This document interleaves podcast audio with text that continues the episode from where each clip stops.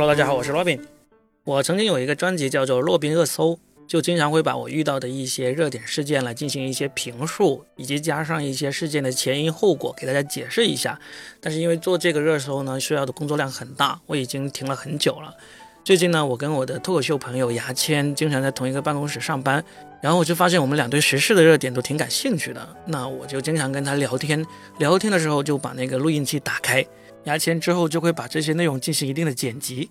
做成节目放到他的个人专辑《牙签段子周报》这个专辑上面去，大家可以去关注一下，叫做《牙签段子周报》。然后我也会在我的洛宾热搜这个专辑里面转采这些内容。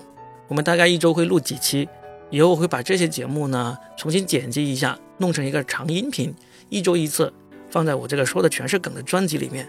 这样子，不管你喜欢听短音频还是喜欢听长音频，都能够从我们这里了解到这一周发生了什么热点的事件。以及我们对于这些事件的一些看法。好了，那这就是第一次这样的尝试。我们分别讲了好几个热点事件，从李雪琴给男人装拍性感照片，到这个欧洲杯，到索尼这个品牌犯下的一些营销昏招，以及最近特别受争议的林生斌先生的事件。里面可能会有一些让你觉得不舒服的言论，但是这个世界是多元的，希望你能抱着开放的态度来听听别人的意见。那我们就开始吧。而我们今天，我们最近看了一个我们在业内喜剧行业内有一个挺有趣的一个现象，就是，呃，李雪琴朋友李雪琴同志啊，最近在男人装拍了一个性感九十年代类型性感的照片呐，然后啊有一个长文的访谈。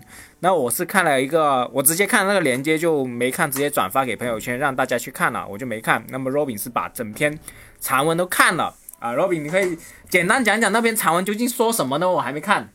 就是这样子，李雪琴逗趣演员嘛，她她长什么样子大家都知道了，就是基本上我们不会用，有点像，有点像王建国的样子嘛。基本上我们不会用美女来形容她嘛。啊啊。然后呢，男人装就是国内的一本专门，呃，它的封面是专门给很多女明星拍那种性感封面而著名的一本男性杂志。对。那他这次呢，他给李雪琴拍了一套。照片就是非常的性感，嗯，但是呢，就整个就不像李雪琴了。嗯，那蓝庄就给她拍完这个，嗯，照片之后呢，还给她做一篇专访，就问她说：“那你这次对于来我们这里拍这样的照片有什么看法？你自己能不能习惯？”就大概就这么一个内容。包括李雪琴她自己也说到了，就是说我要把这个学习性感这个事情得好好的。写成段子，我自己也得学一下。嗯，就说明性感这种事情呢，他原来他也不习惯，他也不习惯啊。所以这篇文章呢，就是出来之后，其实男人装的访谈没有挖出什么很深的料，就纯粹是让他来一次尝试而已。啊啊啊！啊，甚至李雪里面比较有比较有趣的就是李雪琴说，为了拍这套照片呢，她甚至把腿毛也剃了啊。那说明她平时也是不剃腿毛的啊啊！就是我都不知道女性平常要剃腿毛的，她女性每天都要剃的是吧？取决于你自己吧，就是如果你喜欢穿裙子、穿短裙什么之类的，基本上我认识、我了解女性朋友，她们都会除体体毛，不一定是剃，有可能是用那种蜜蜡呀，或者专门的除毛的那种激光除毛仪啊，家用的，甚至去美容院去专门做剃毛、除毛都有可能。那剃胡须那种不行，哦，不是，就是剃的是比我们还勤了的，等于说不会，因为他这样。这样除一次毛的话，它其实还挺长时间才能会长出来的，还管挺长时间的。那这次事件呢，就是南安庄给他那个访谈呢，没有出什么很劲爆的内容，但是这个照片本身已经足够劲爆了，就导致了各种各样的公众号呀、其他的自媒体呀那些，特别是讲那种时尚的，还有男女关系那些呢，都铺天盖地的在讨论这个事情。我我其实我后来看那个呃男人专的那个阅读量，他公号阅读量，我觉得我当时看还没有十万加，才四万多，我觉得没有可能我们圈子里面反响挺大，但是在外界好像连热点热搜都没上，反正就是是吗？上了，就是他好像我觉得反响不是很大，呃，然后呢，呃，然后这个事情出来之后，确实我一看就笑出来了。但笑出来，我就立刻写了一些段子嘛，就是有点，但是我觉得自己也挺温和，但是立刻就有女的脱口秀演员在下面我朋友圈下面评论，就是基本上是骂我的。你说一下你那个段子怎么写的？等一下，你自己的段子你还要去找啊？搞啊靠！我记 哪记得啊？嗯就是那种时事的段子嘛。嗯，嗯，我觉得就是普通一个段子，我也没有觉得多好啦。但是就是啊，我看一下，男人装请了李雪琴拍性感大片，我想男人装的销售业务看完也陷入了迷茫，不知道从何卖起。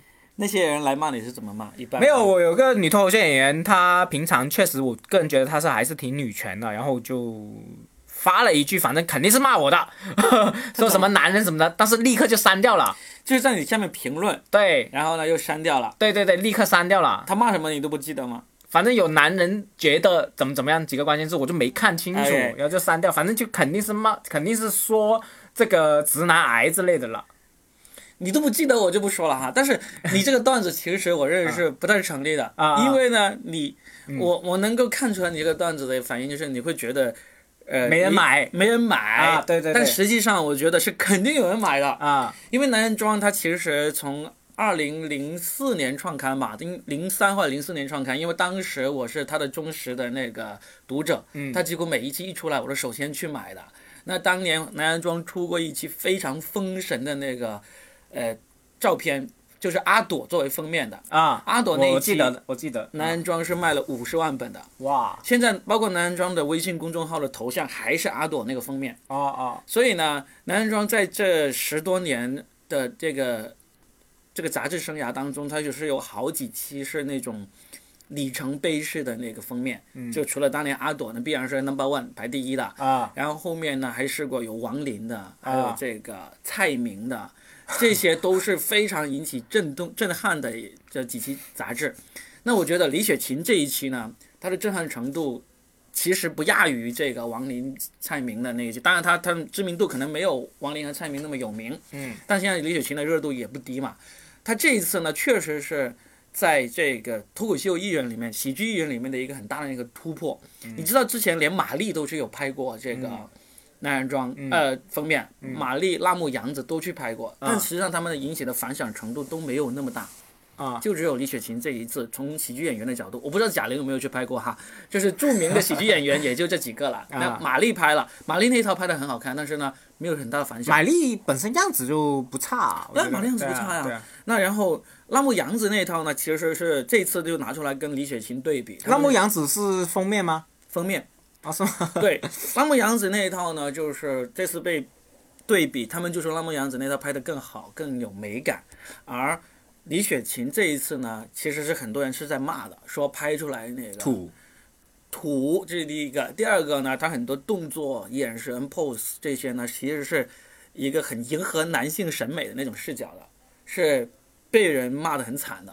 甚至有些公众号说，这应该是李雪琴这辈子最想销毁、全网销毁的照片。嗯，所以呢，这个就会引起这么大的轰动。我我想问一下，你当时是忠实男人装忠实，呃，就是忠实买者、消费者，你买的目的是什么呢？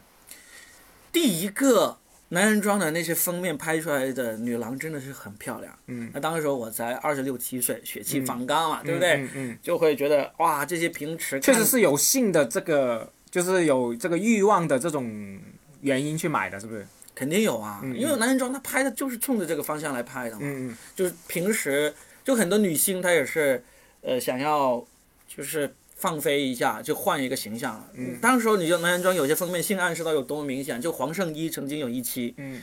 他是封面照片，他是这样子呃翘起二郎腿坐的，就是那个左腿这样翘在这个右腿膝盖上这样子，然后穿的是短裙，嗯。然后是能够直接看到穿的内裤的。嗯。然后嘴上拿着一瓶牛奶，呃手上拿着一瓶牛奶，啊。然后嘴角边还有几滴白色的那个牛奶，啊，那你可想而知这个性暗示有多么明显了。啊。所以男人装它的定位就很很准，很准，因为它本身是国外引进的一本杂志，它原来在在在台湾是叫男人帮的，啊。然后呢在英国是叫 For Him H For Him Magazine 啊。F I F H 给男人的给男人的的杂杂志。志，啊对，for For Him Magazine。啊啊。所以呢，你女星愿意上男人装拍这个封面，基本上他们就冲着要走性感路线，冲着要让男性读者眼前一亮、眼前一亮这种感觉去的。好，我就说这点嘛。那男人装我我对男我我也买过几期男人装，也是看封面，我觉得很很性感，我会买嘛，也是以男人的欲望去买。嗯，那你说它定位很准，但为什么还是有蔡琴啊、李雪琴啊、啊辣目洋子这种，我们男性会觉得真的不性感的人去拍呢？那觉得他是不是一种炒热点呢？或者说他不是已经违背了自己的这个初衷了吗？不是，是你觉得不性感，还是有很多男的？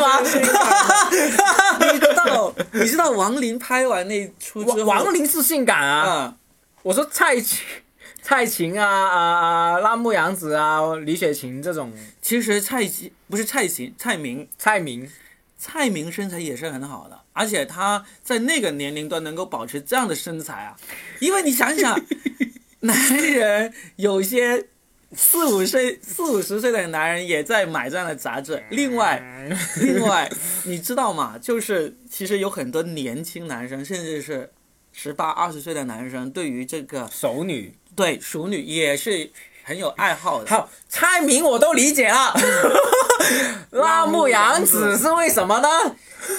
也一样。现在审美呢 是这样子，哎，现在审美这种东西没有一个绝对标准的，啊，就是你像辣目洋子以及李雪琴这种哈，你先刨开这个脸蛋这个说看法再说，身这种身材其实也是有很多人喜欢的。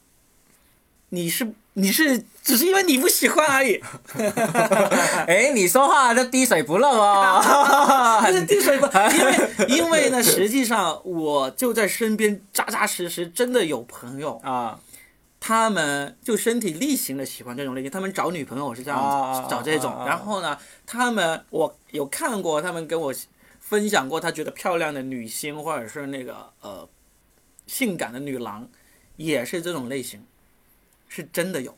所以就是其实不是我们男人，不是我作为一个直男，呃，觉得他们偏离，而是他们更懂，他们更懂男人装他更男人中更懂女更懂他的读者，啊，但是呢，但是呢，从就是像辣目洋子、李雪琴这种的话，其实男人装他已经了解到目前这个女性消费力量的这个比以前是大了很多了。其实他们并没有完全只是为了男性消费者，他这个其实男人装他也很希望很多女性能够去欣赏。你包括像辣目洋子，他你说辣目洋子的身材跟那个李雪琴谁更好一点，我们就不去评论了，李可能雪琴啊，可能差不多，但是他给辣目洋子拍出了那么好看的那个照片呢，其实是很吸女粉的。女性的读者可能原来不打算买男人装，的觉得就是给臭男人看的杂志，我不想看。但是他看到他能够把辣目洋子拍的这么好看，那我可以想象辣目洋子那一期杂志女性读者购买的量绝对是要比平时要多的。那这一次呢，我觉得他就在辣目洋子这个事件上面尝到了甜头，所以呢，他又想李雪琴又这样子如来如法炮制一出，但是很不幸，他这次玩砸了，他这次给李雪琴拍出来的这套照片，从拍摄技巧和那个造型上，是远远比不上，口碑比不上那个辣目洋子那一期的。嗯。那同时呢，又因为他迎合男观众呢，也迎合不到，嗯，所以这一次呢，这一次呢，就两边不讨好，两边不讨好了。嗯但是嗯依然不影响它的销量，因为这确实是一个里程碑式的一期。这一期给了这个喜剧女演员上男人装有了一个非常不一样的话题。那么从这个话题量这一点来说，男人装这次也是赢了。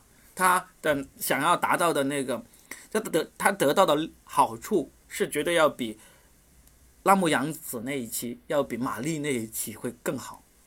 嗯。嗯那还有就是说一点，就是我当时讲了一个，就是我当时会觉得这个男人装挺鸡贼的啊、但是你你讲完之后，我就觉得哦，他有自己的市场考虑，而且呃聪明的。嗯我为什么觉得他鸡贼？我是觉得我当时是觉得，以我的角度来说啊、这个呃李雪琴一拍出来，我们肯定会笑的。对啊，我我我会这样认为嘛，而且肯定会调侃，嗯，而且男性调侃的这种恶意会，挺大的。私底下的恶意是很，大的。很大的。那那我们作为一个职业的喜剧创作者来说，嗯呃，我们创作出来的东西就是很想创作的啦，对 就非常大的一个创作欲望，对但是这个东西又很容易被其他女性觉得你你们这些傻直男癌。对直男癌傻逼男人、这样一种感觉，所以我就我当时会有点生气这个男人装，会觉得你为了炒话题，你就是你就是我想起 Louis C K 有一个笑话是这样，那些主播会说呃 N word，他不是说那个黑人的那个他直接就说 N 他就说你说了 N 我脑脑里面会自动转化成那个词，对。你自己不讲，你逼我讲，对，那我就感觉这个呃男装就是这种感受，你自己不讲出来，你用那么好的槽点，你逼我们讲，啊，就我就很生气这个点，你知道吗？我会对于这一点会有点生气。因为如果哈，如果是放在以前政治正确没有那么在重视的时候，就假设好假设这一期杂志是在呃那个两千年初的时候嗯出的，嗯就男人装刚刚创刊的时候出的，他是一定不敢找李雪琴来拍这个封面的，嗯他那时候就只敢找阿朵、嗯柳岩这样的人来拍封面。嗯那那时候，假如就他们就思想超前，就硬是找了李雪琴或者浪木洋子来拍了这样的封面的话，嗯那那时候的喜剧创作者是会极尽嘲讽之能事来狂嘲讽的。你记得嗯当年我们刚刚玩微博的时候，段子手嘲讽那个杨幂什么脚臭什么之类的有多么狠嘛？现在拿还有人嘲讽，当然这个梗也过期了，嗯但是就绝对不会拿这种东西来说了，拿别人的这个身体呀、生理的东西特别是女性对，特别是女性不敢说了，所以呢。你这个生气是有道理的，就是男人装拿了一个以前我们会疯狂开火的素材摆在我们面前，对，但是告诉我们，你敢不敢吃？你明知道我们现在不敢吃，但是你又摆在我们面前，对呀所以这个事就就其实让我挺生气，就是我就觉得有点鸡贼了，主要是这个。当然我我们后面会尝试，也会写一些 理解型。没有没有，我不尝试。我我我这边会找一些写手看看行不行，不行就算。好，基本上今天还是把这个事情大概聊一聊，时间不会长啊，大家有兴趣可以去搜，特别是男人装那些历史啊，可以去看一看啊嗯，啊，差不多吧，今天啊就这样，拜拜。好，拜拜。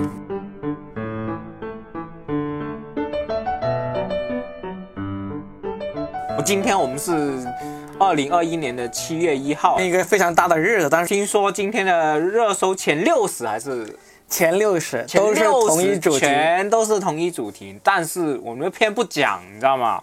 我们要讲欧洲杯，对现在已经进入了八强了。对，我我就是一个完全不懂球的一个人，特别我们的听众也可以了解一下，就是你完全不懂球，我们了解一下欧洲杯是怎么回事啊？好啊欧洲杯是呃是一年搞一次还是四年搞一次？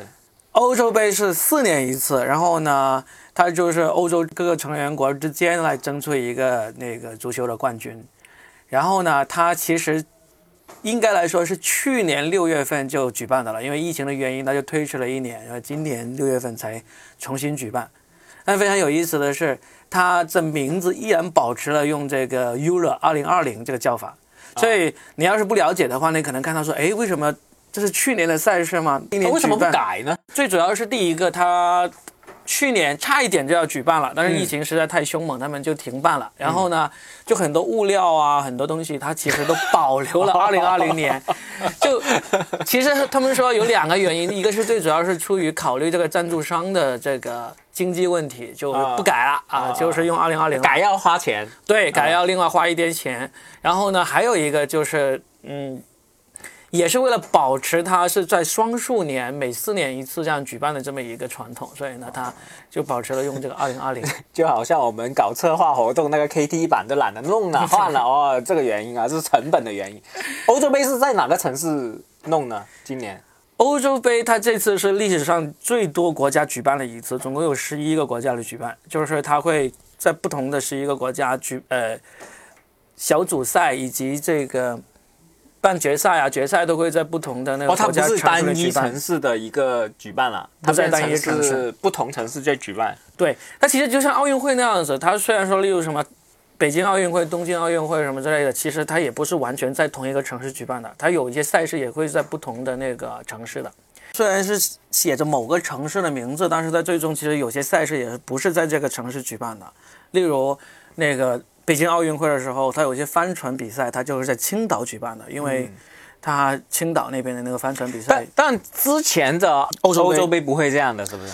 之前欧洲杯它也会有一些国家联合主办，它不会只在一个单一的国家里面举办，哦，那所以这这是它的常态嘛？不是常态。这次是有史以来最多国家举办的，而且本来还不只是一个国家的，有两个国家，它由于是疫情的原因，它没有把办法保证让观众入场，所以呢，爱尔兰的那个首都都柏林的那个城市就取消了这个举办的资格。那他们呃，我听说他你你看那些观众席里面，他的观众的密度怎么样？要不要隔隔一米两米这种，或者戴口罩那些？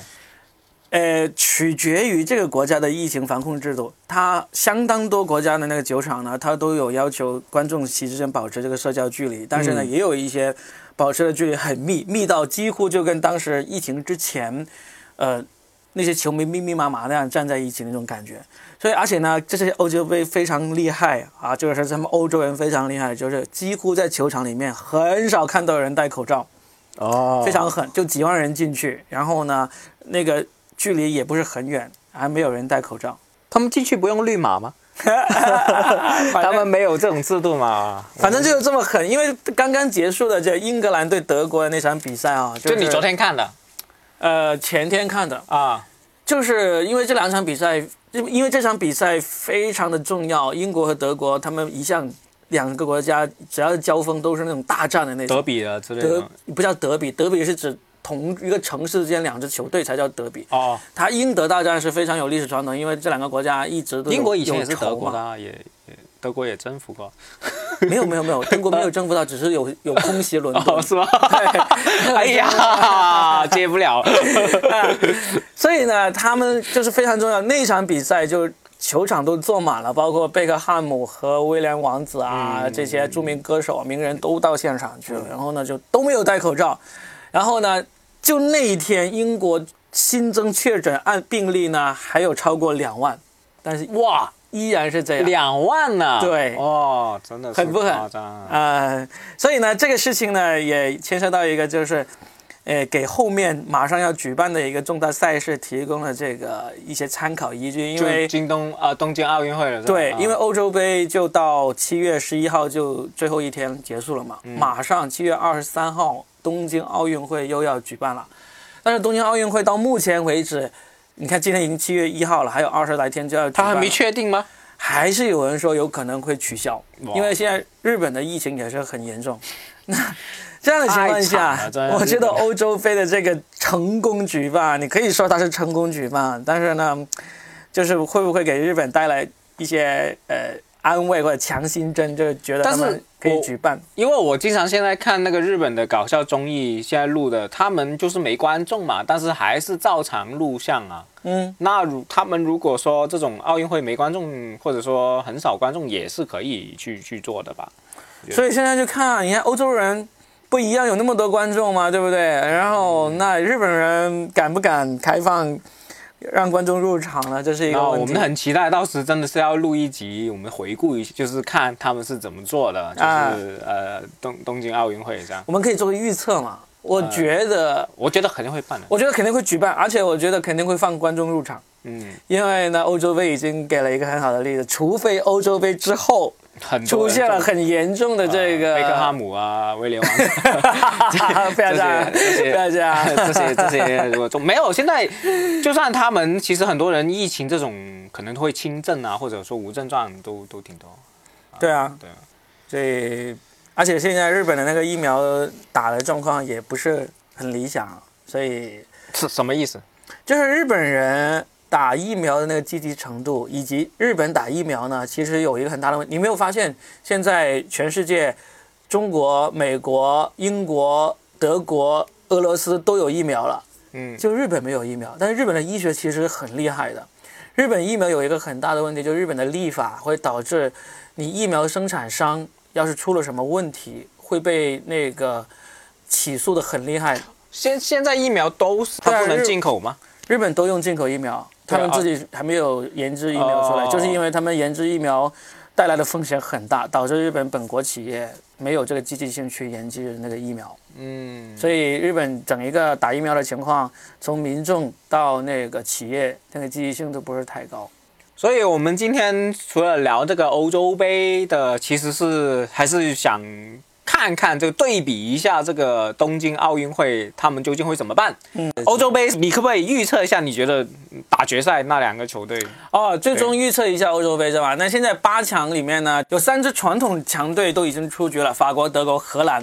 嗯，就所以呢，接下来按照目前的事态的话，应该我我猜测那个冠军会是在这个比利时、英格兰，甚至是有一支非常意外的球队丹麦之间产生。嗯，所以就看一看。对，大家就听我们的小贴士，可以买一下题材啊，是吧？你刚刚说了三个球队啊，呃，你觉得决赛如果给你选的话，如果决赛让我选的话，哈，我会猜会是比利时和英格兰之间决出一个冠军。你直接说几比几？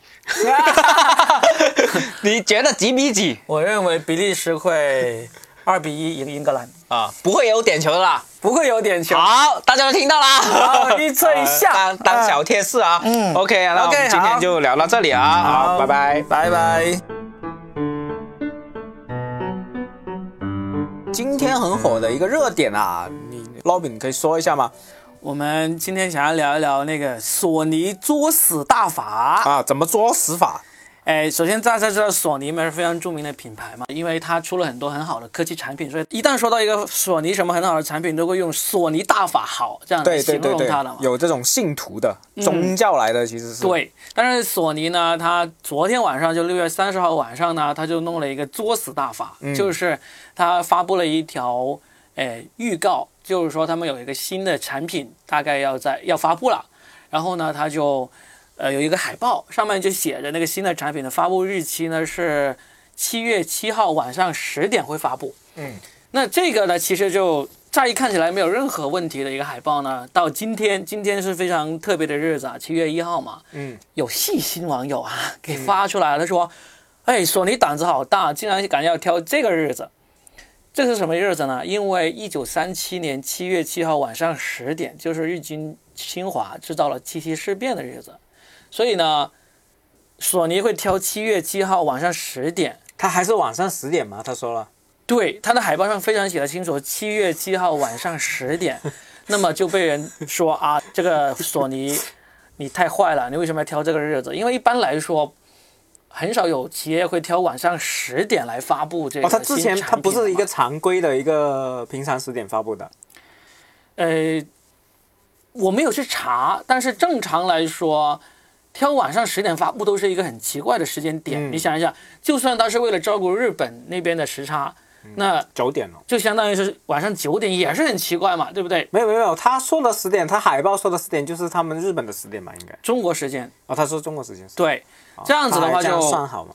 啊，就是这样子的，就很快就这个事情就发酵了嘛，大家都在讨论说索尼想干嘛，想作死，就很多人还把那海报重新 P 完了，就后面 P 成了日本当年被原子弹爆炸的那个时间呐、什么之类的，就就各种很愤怒的网网友在做这个事情。这个是我想问一下，是在推特里面呃渲染出来，还是已经在微博里面渲染出来？在微博上，因为他那个就是在微博上发布了说，就六月三十号晚上他发布了说，我们七月七号晚上十点会有这个新产品发布，就这个海报是在微博上的，然后呢也是在微博上被大家指出来这个时间点有问题的。嗯，那索尼很快就今天就把这个海报给删除了嘛，然后出了一个致歉声明，说我们原定在七月。七月份的这个时间点发布的一些产品呢，由于我们工作失误，没有留意到这个时间点的一些特殊性，所以呢，我们已经把这个活动取消了，这个海报也删除了啊，向大家表表示歉意，就这么一个事件。然后就很多人在讨论这个事情，但是这个事情呢，嗯，就我们不会说这种什么去揣摩这个动机哈，嗯，因为呃，也有人站出来说，其实这个事情可能就真的是一个无心之失。那是不是无心之失我不知道，但是这个事情呢，我想起来有一个，呃，我们自己亲身经历过的一个事件是挺有意思的，就是大概在二零一七年的时候呢，我曾经去某个节目组里面去，呃，进组去当编剧，嗯，呃，那个节目组是是那个湖南的一个很著名的一个一个网综节目，当时进去之后，他就很快让我们签协议嘛，就是聘请我们当呃那个三个月的编剧，然后呢，怎么怎么有很多协议，其中有一条呢，我就觉得很奇怪，他意思就是说我们写出来任何东西最终都必须要经过节目组同意才能采用。嗯，呃，我说这个肯肯定毫无疑问了，对不对？对，然后呢，他后面加了一条，他说这个采用过的内容播出之后，如果产生了什么法律的那个后果的话，还要跑回来追溯我们的那个责任。嗯当时我就对这一条提出了疑义，我说为什么？因为我写出来的东西，你节目组自己已经同意了，然后发出去，就算是你们节目组的责任了，为什么后面再出了什么事还要跑过来追责追我们？就当时他们就很认真的找了那个法务组的人同事来跟我们解释为什么一定要这一条要保留着。嗯就后来就大概总总结出来的意思就是说，呃，因为呢我们会担心里面有人啊会不安好心的弄一些暗戳戳的来害我们的一些一些内容，嗯但是我们审核的时候没有审核出来，嗯，双重保险了，就等于对，说都是双重保险，因为呢，确实以前有试过这样的事情，就有一些作者他真的是有心使坏，在作品里面暗含什么藏头诗啊，嗯。呃，什么暗暗暗的几个数字加起来就是一个什么敏感日子啊，就有人是故意这样做的。嗯他现在就杜绝你，你要是想想要故意这样做，后面就算我们出事了，你他妈也得跟着我一起死啊，不能只是我们背你这个锅。嗯，所以我现在就想到索尼这个事件呢，因为很肯定。嗯，如果是索尼不是故意为之的话，那挑这么一个奇怪的日子和时间的话，那不排除有人是故意这样弄。而作为这个决策者的，不管是索尼公司还是公关公司，他有可能都无意中的中了这个招招数，也不奇怪。但是这个就没有办法揣揣摩了，就是最终究竟是怎没有，我们这节目就揣摩嘛。你但是我就认为观干嘛？我不想为索尼去开脱，但是也不想去往下指责他。但是我想，因为这个事件提出来一点，就其实作为公关公司，作为这个呃是企业哈，他们其实风险真的是很多的，包括到我刚才提到的这个事件。当时其实我也挺佩服那个节目组，他就我也不知道他是不是以前吃过亏，但是呢，他硬是提出了这么一条这个双保险的那个法律条文的话，我觉得也可以认同。所以最后我也签了那个协议。嗯，然后呢，我们也把那个使坏那个念头给收回去了。当然我没有想过使坏，但是这反正就我们做这个评论嘛，我们就提出这么一个有趣的观点。呃，就是这个事件，我我是觉得，我听完之后，我是这样想法，我我也揣测一下吧。嗯我是很喜欢揣测啊，我喜欢阴谋论，啊反正就闲聊嘛，八卦。我觉得这个索尼可能真的是有人他们的文案特地使坏，因为我觉得如果作为一个大公司，你那么大利益全球的大利益的公司，你无缘故搞这些东西没好处啊。对啊，对啊，你没有任何好处，你玩这种东西，这种东西甚至是这种文艺青年很幼稚的这种呃 行为，他做不了任何启发的，干嘛呢？对啊。不对？呃，我觉得就像上次嘛，就想起来上次我们有一次就去那个街道办，去给一个呃党委办公室他们搞那个脱口秀活动嘛，嗯。就是他们自己挑了好几个他们街道办下属哦单位的人上来这个故事很好，讲一讲。对，上来讲脱口秀，然后就请了我去辅导他们创作，呃，排练这样子，大概有八个人，嗯嗯，他都是属于这个街道办下属单位里面专门精挑细选出来口条很好的人来上来讲脱口秀。他们是这种挑过的，他是素人呢，还是说其实已经是那个企业内，就是呃单位里面的人？对，是单位里面单位里面的人，他不是街道办单位，因为街道办其实就是单位也没有太多人嘛，但他下面会管辖很多啊单位所属的什么企业啊、组织啊都有了嘛，他就像他们其实是有国国企性质或者说是单位性质的了，对他不是一个普通的私企。呃，也有私企的，也有私企的。然后他们就挑了好多个人，那其中有一个人呢，还是当地街道办某下属某个单位的一个法律顾问。嗯嗯，然后呢，他们每个人的稿子我都给他们审了无数遍，就是排练啊什么都弄好了，最终呢就很安全，也挺不错的一个文。稿是没有问题的，文稿完全没有问题，因为之前也排了很多次。然后呢，就上去表演，表演的话就效果还可以过得去。然后其中有一个人，后面有一个人本来要来的，就临时有事来不了，嗯。所以呢，结果前面有一个我说的那个法律顾问，他去讲的时候，他就把我给他排练过的文稿讲完了之后，他就忽然说，他说既然后面有一个人来不了，我们时间就多出来了，要不我就多讲一点吧，就就意外的他就讲了一个他没有给我们任何人讲过的一个事件出来，这时候他就从兜里面拿出了一个稿子，这个稿子就是他预先准备好的，他就读了一个我们所有人都没有见过的稿子，也是脱口秀稿，但是呢，他就用了非常激进的一些比喻来比喻现在什么不要说出来啊啊，比喻现在对，比喻现在的一些时政的一些东西，嗯嗯没有太过分，没有到需要查水表那种程度了，但是，呃，也算是挺大胆子的一些内容了。就不合时宜了。对，不合时宜，就是后来就他大概讲了两三分钟嘛，后来那个领导两三分钟对，后来领导就脸黑着过来说让我把他轰下去，说啊时间到了不要再讲了这样子，我就把他给轰下去，因为我我也负责那一场的主持嘛。啊，然后事后我就讨论这个事件，我们就想，你说这些东西有什么意义？你有没有跟他私下在问跟他聊啊？完了之后，我有问他，我说你后面干嘛要拿出一个从来没有排练过的稿嗯子？我就也很，就是已经很平和的这样问他了。我说你作死啊，你要你要死是不是？什么之类的，我没有这样问他。啊他就说啊，他说一时头脑发热啊，不好意思搞砸了什么之类，就这样说说。我说什么叫头脑发热？你他妈的准备好了稿子，打印好，从偷兜里掏出来的，而且年纪也不小了，是吧？应该。有三十了吧，应该差不我多。操，真的，就是我就想，你做这种事情呢，就你你就相当于你存一个坏心，嗯来想把这个事件给蒙上一种跟原来不一样的那个色彩，对，但是你这样达不到什么目的的，因为你包括。假设我假设索尼这个七月七号晚上十点这个是故意的这个时间是某一个策划者，不管是哪个国籍，给他故意这样弄的。你除了让索尼对，除了搞死索尼是没有什么意义的。当然，你搞死索尼，你从商业间谍的角度来说是当然是有意义了，对不对这可能？是不是想搞死你啊？那个人我不知道，啊，你说说。我不知道，所以我就不知道，就是这样弄，就只能说索尼这个，嗯，从至少从商业角度来说，索尼没有理由这样子来弄，对不对？就是，我是说回你的，我是对你后面讲那个是是是是感兴趣，就是我说一下我想法。嗯，我觉得这人蠢逼来的，嗯就贼蠢，就是一个傻逼。为什么呢？为什么这样说呢？是因为，喂，我们出来那么多，我们在这个呃这个环境里面，我们都懂嘛，对不对？嗯，就是懂的人都懂，你不需要真的说出来，你说出来没有意义。对那我滴们好好嗯好好生活就好了，对不对？嗯你搞这些，你你认为你自己是五四青年还是什么？就是你在干嘛呢？对，对呀、你就很傻嘛。他可能我我我有揣测，他可能自己心里会觉得，呃，我是一个义士，我是一个什么烈士这种感觉。那你真要搞，你就到外面去搞嘛。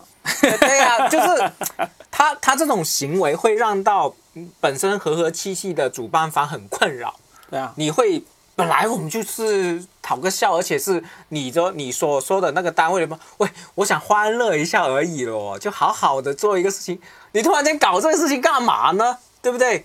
我就觉得这种行为让我想起想起了梁欢，是吧？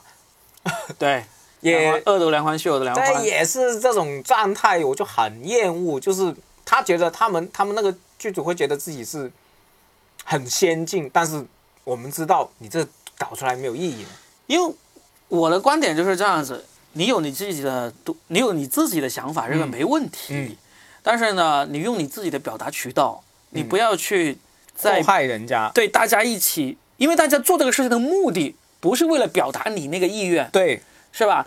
大家就是想要把这事情做好，挣钱啊，然后呢，各种斗目的了啊。对，是吧？你知道这个目的不是为了达到你那个目的的，你就嗯不要把你这个目的加诸于这个事件上面去。你那个目的，你如果需要达到的话，你用你自己的方法呀，对不对？比如说我们之前有一个 YouTube 的那个，我们脱口秀界也有很出名，现在已经没了那个。消失了，对他，他就是靠自己嘛，对啊他也没有损害任何人，他甚至说害怕我们有呃担忧，他直接删了我们，删了我们好多人了。我觉得这种就很值得敬佩。对啊，就是说，比如说你做一个节目，你是需要搞那种你说的那种表达，喂，人家投资人要给钱的耶，是啊，各方面这些整个那么多人，不是为了你一，我觉得这种人很自私，对真的很自私。只能说是自私。对，就是你有意见要表达，你自己找不到好的渠道，你就去在人家辛辛苦苦来弄出来的事情上面表达你的那个意见，嗯那就何必呢？对不对？你那么想表达，你自己随便。现在自媒体那么发达，你随便发声呀。我真的觉得这种是懦夫，嗯，因为他不敢自己表达，他就拉别人一起来。拉别人，他觉得法不责众之类的那种感觉啊。反正就是这种，确实是让我很生气的这种做法。就是想起这个索尼那个文案，我觉得索尼那个文案的人肯定是想搞死索尼了。除了这个想法，我觉得没有其他想法。如果是他的商业竞争对手，那就说得过去了嘛。啊对就是要搞死他嘛。大家不要不要觉得这种想法很帅气，其实真的一一点都不帅。我我我我的看法啊。好，我们今天就聊到这儿这里啊。啊，就这样。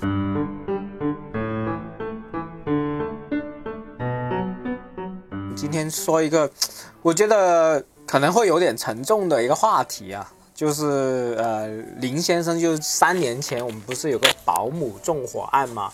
那么林先生一家人，他的妻子和三个女儿就因为这个保姆的纵火，呃，全部已经离世了啊、去世了。那么最近这个林先生发了一篇博文，呃，微博还是什么地方，引起了大家的轰动，大家的讨论就是林先生结婚了，然后生了一个孩子，而且会希望大家对他祝福。嗯，呃，Robin 可以补充一下这个来龙去脉吗？嗯，这个杭州这个纵火案这个事件，其实当年就已经引起了很大的争议啊，就是嗯二零一七年六月发生的案件，然后后面就。呃，应该了解这个事情都知道得很清楚了，就起诉，然后最后这个纵火的保姆最后就判被判了死刑，嗯。然后保姆被判了死刑之后，这个林先生就继续向这个呃开发商还有当地的消防局提出了起诉，就要求索赔一点几个亿嘛。嗯。最终就是在判决之前就达成了庭外和解，嗯。所以呢，大家的也就默认他拿到了那个一点几个亿的那个和解的那个金额。可能少一点之类的吧。对就是呃，反正就解决了嘛。他们反正这个事情就从二零一七年发生到嗯最终，呃，他庭外和解，就到一九年的时候庭外和解。这个事情就告一段落了。对，已经告一段段落了嗯。然后中间呢，林先生就他有在淘宝上卖衣服啊，嗯然后在疫情期间，他曾经有过一个事情被大家披露出来，他就是捐献了很多口罩去给那个医护人员啊，这些嗯嗯都是很得到大家认可的一些行为。说，因为他所遭遇的，他所遭受的那个悲痛实在是太大了，他就希望他能够走出来。嗯好了，那到今天，林先生告诉大家，他已经走出来了，嗯向前走了，他结婚了，他有了个孩子。嗯就我前两天看到这个新闻的时候，其实心里面是很开心的，就觉得，嗯，好啊，终于这个人走出来了，就不再沉浸在这个悲痛里面了。嗯，但是没想到到今天就发现这个事情好像在发酵了，大家对，家发酵了。有很多不一样的看法了。嗯，那现在的看法就集中在两点。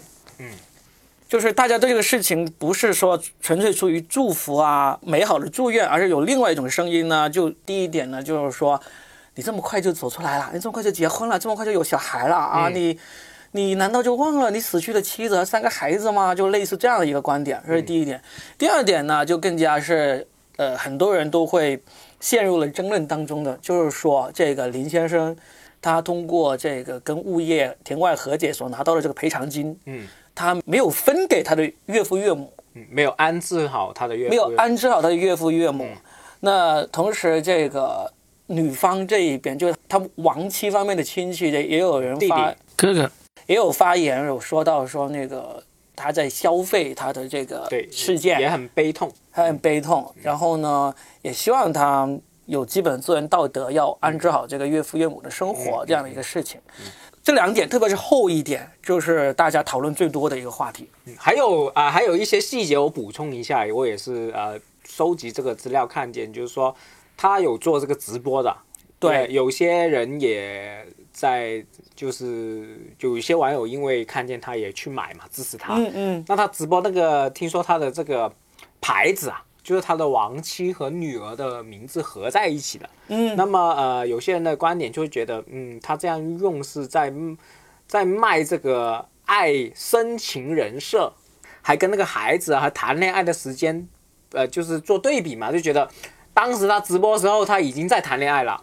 对的，可能已经在呃事情，还有一些谣言啊，或者说还没证实都说，当时他在纵火案之前他已经有外遇了，就有各个方面这种嗯传闻出来，嗯也会就是也在讨论说啊这种行为不好嗯。啊，对对对，基本上是这些声音，其实这个事件我就联想到这段时间有很多人提到的一个问题，就是说所谓的，好像大家现在网友啊都很认可的一种受害者，叫做完美受害者。嗯，怎么说呢？完美受害者，就完美受害者，其实这个是从那种呃女性受侵害的性侵案里面所衍生出来的一个概念。嗯，就是现在如果当你女性受到这个侵害的时候，嗯，如果这个女性不符合某些人心目中的那种比较典型的受害者那种形象，大家就会有不一样的言论。例如说，这个女性受性侵了，嗯，如果她这个受性侵的女生呢，她可能，呃，出去玩啊，穿打很耳钉啊，打耳钉啊，穿的很暴露啊，就各种看起来不像他们心目中那种弱小的、循规蹈矩的那种贤良淑德的女孩子，是吧？就不是完美的受害者。那他受性侵这个事情呢，好像就没有那么值得受同情了。嗯，还是会风言风语两句。对，他会说啊，谁叫你三更半夜一个人在外面啊？女孩子穿那么暴露干嘛？就就所以在在这种人的眼中，就是如果这个受害者不是符合他们眼中那种完美的形象的话，就不那么值得同情的。那现在林先生这个事件呢，就马上也让我想起了这个事件。他就是说啊，林先生他虽然老婆孩子都被烧死了，但是林先生在老婆孩子烧死之前，他已经有外遇了已经有外遇了，所以啊啊、所以这个林先生呢，就嗯不是那么完美的受害者，所以呢，这个人就要谴责他。还有是圈钱，什么利用老婆女儿圈钱这种，也会有这种说法。对啊，对啊，就是我我是觉得说这些话的人，我觉得他肯定是善良的人。嗯我觉得他们的有些人的本意肯定是好的，觉得啊你应该怎么样，你应该怎么样这些人善不善良我不做定论，但这些都是很蠢的人，在我看来，啊。这些人最蠢的一个点是什么？是不懂得就事论事。嗯，你可以谴责，如果你真的有证据说这个林先生在中华案之前就那个出轨了，有外遇了，那就是他道德有问题嘛，对不对？对，这是道德有问题就。道德有问题嘛。但是就不要跟这个纵火案给给牵连起来嘛，这是第一点。第二点，你说好，假如他道德有问题，他是不是就是在这个案件也完结之后，他能不能利用这个亡妻以及这个死去的孩子的影响力来做这个生意呢？当然是可以做的呀，为什么不可以做呢？这是人家可以用的资源，是合法的。当然是合法的呀。对，你在道德上谴责他，有两点。第一点，你如果已经有这个出轨这个事件了，你再利用这个妻子和孩子这个名义来赚钱的话，那确实是让人觉得挺差劲的。反正对我有些网友他就说，他觉得这个行为，他这个人很差劲。嗯嗯，他是这样点评的，原话嗯啊。嗯嗯，那差劲，我觉得这个这个说法是成立的。嗯，但是如果他没有，现在是他出轨的事情其实没有那么没有实锤嘛，对不对？那如果他没有，但现在也有人在他不确定他有没有出轨这个情况下，就是说他利用这个妻子孩子这个事情来做生意。嗯，那这个有什么问题呢？他用他的亡妻和这个孩子的名义做了一个品牌，嗯，这个品牌发扬光大，嗯甚至是做成百年老店，嗯，那不就是对他亡妻和这个孩子最好的一个纪念吗？念。嗯，对啊，这没有什么问题啊。那就刨除这两点，我觉得更无稽的就是说他在孩子妻子去世一年左右的时间，他就谈恋爱，然后就结婚生小孩了，这个就不应该。那个就最无稽就是这个观点。嗯，凭什么？你你什么年代？就是是不是要守寡守够三年才能做人？你希望人家 往前走，那遇到遇到下一个人，然后组建新的家庭，然后孕育新新的生命，不就是最好的往前走的一步吗？就最符合我们传统观念往前走的一点嘛，对不对？那如果现在是呃有人说他拿了钱，而且还挺多的钱，对，那没有安置他岳父岳母，你怎么看？你觉得？首先，他有没有安置好他岳父岳母这个事情呢？其实，首先你在法律上先要看一看，因为作为子女来说是有这个抚养老人的这个义务的。子女是的，对，但是呢，这个作为这个女婿，他有没有这个义务？应该是没有的。嗯，但是在道德上他应该要有，是不是？嗯但是你也要看一看，现在是是不是他没有提到这个抚养的这个关系？如果是我说的这个抚养啊，就是扶持就那个扶、啊、就是他们两个已经不行了，很穷了，我去嗯帮助他，嗯而不是说我现在有一笔钱几千万的，我顺便分你一半，嗯，不是这种是吧？对他分不分，这个真的是人家的家事，嗯嗯对不对？他去通过这个打官司庭外和解拿到这个钱，嗯，那你该分多少给岳父岳母？其实这个真的是家事。老实说，假如他拿到了一亿，嗯，他可能分了五千万给岳父岳母，可能也会有人说、你应该分八千万。嗯就不管你怎么做，都是会有人说的。所以嗯，这会现在也不知道究竟有没有分，或者说对是不是给每个月给几万啊，这都不你清楚。就你是不知道的。对，所以现在就大家就拿这个事情来发酵，就进行这个道德批判，我觉得吃饱了撑的。嗯，这个林先生，我其实一直没有太关注这个案件啊。嗯他真的假？假如他就真的有这种道德上的瑕疵，那你就针对他的瑕疵来谴责他嘛。例如他婚内出轨，那你就谴责他婚内出轨。他没有抚养老人，你就谴责他没有抚他现养老人。在大家很多人就是把所有事情都串起来，对都是混着谴责，对就因为你这件事情，你做那件事情。啊对，那但是我觉得很多网友，包括我也不没法像你那么理性的去哇把一件事情分分分。我觉得全国人民，包括我的这种理性能力都没有那么强啊。问题是，嗯，对啊，对啊你这种你的要求也很高啊。如果你这种其实我没有要分分开分开去评判的话，就是那我我就算不分开吧，我就觉得在这里面让我最觉得我不能理解一点，就是人家现在走向了幸福的生活，嗯，你现在用这么多。就现在有很多网友的说法，就是说我不祝福他，对不对？是对，你不祝福他，我觉得这个一点问题都没有。你不祝福人家是吧？你不祝福人，我还能强迫摁头让你祝福嘛，对不对？但是你硬是要去说，因为这个人他的这个道德不好，你就要他过得不幸福了，他新组建的家庭不幸福。如果要这样子来说，这种呢，我觉得是最不应该的。嗯，现在我看到网上有一些观点就是这样子，就是不希望他能够，看了解了是吧？对嗯就是不希望这个林先生能够过上这个好的生活、幸福的生活。